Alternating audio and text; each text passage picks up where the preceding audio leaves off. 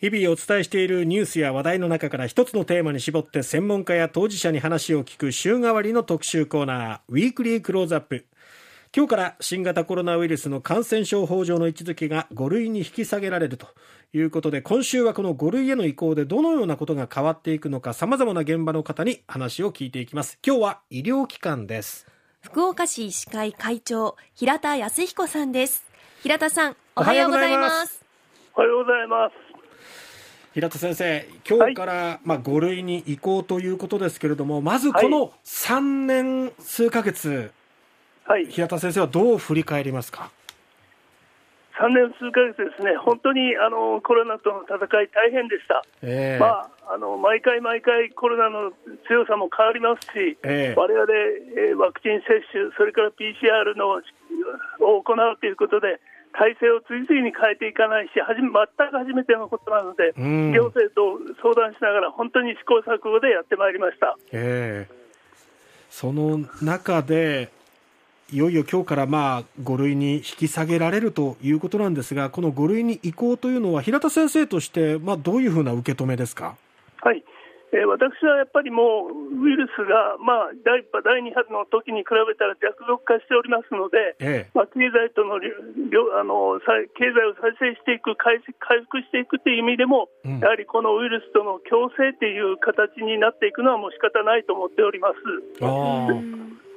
やっぱりあの毒性が弱まってるっていうところが一つの判断基準ということなんですかね。そうですね。あのもちろん感染者は多いんですけれども、えー、まあ、重症者とか死亡者が以前に比べたら非常に少なくなっておりますので、えー、まあ、そういう点では、まあえー、共生していけるんではないかとは考えております。ただし逆に言えば、えー、えー、市民一人お一人お一人の取り組みとか自覚が今度は逆に重要になってくるんではないかと思っております。はい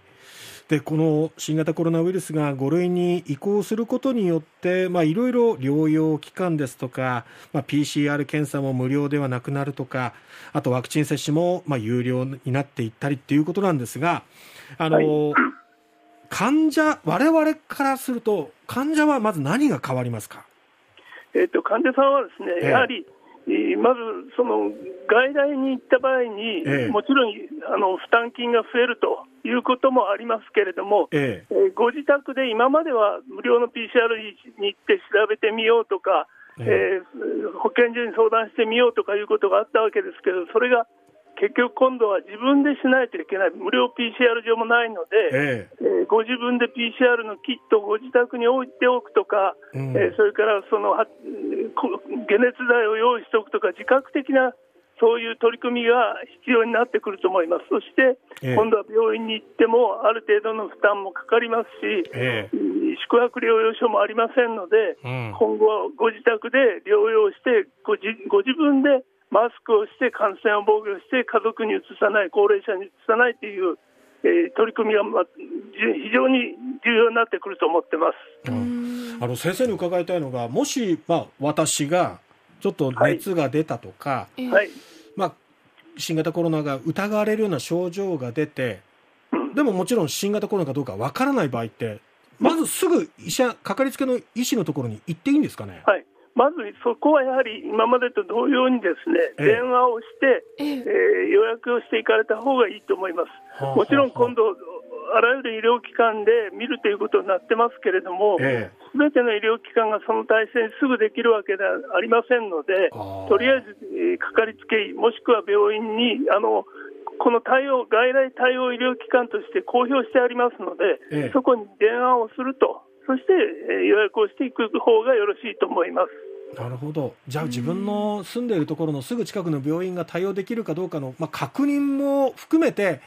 電話でまず聞くっていうこと、はい、そしてその表みたいなものが見られるっていうことですか、そうですね、ホームページなどで。福岡県のホームページで見ることができます。ええ、はい。まあ、それを頼りに、まず、あの、いきなり行くんではなく、電話連絡などをして、はい、どういう対応していいかを相談するということですね、はい、ぜひそうしていただきたいと思います。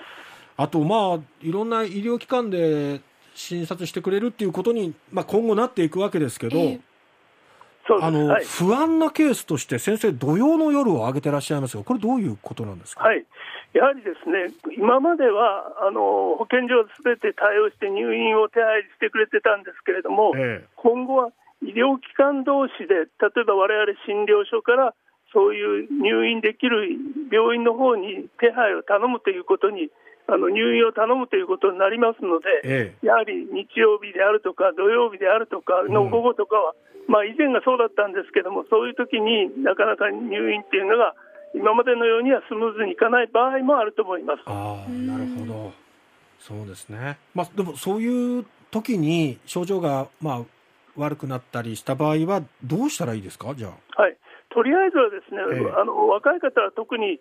今まで通りそんなに問題は起きないので、解熱剤に対応していいと思いますけども、えーはい、高齢者の場合は、やはり、えー、なんとかわれわれにそういう電話をつないでいただくとか、救急車を呼ぶとか、うん、そういうことで、まあ、必要な医療がある方は、そういう方に医療をつなげていけるように、われわれ医師会としても、うん、あの努力をしていくつもりであります。重症化リスクの高い方っていうことですね。そうですね。基礎疾患のある方、うん、それから高齢の方ですね。うん、一方で患者側から今度は医療機関は側からすると病院側からするとどう変わっていきますか？はい、えっ、ー、と患者さんですかね。はい、医療機関の、まあ、負担っていうところでいうと、どう変化していくかな負担としてはですね、やはり、えー当然あの、検査費用というのは今までと公費負担であったんですけれども、自己負担が発生し、3割とか1割とか発生してきます、それから、えーまあ、高額な治療薬も9月末までは公費負担になりますけれども、それ以降以降はやはり3割とか1割負担になってくると思いま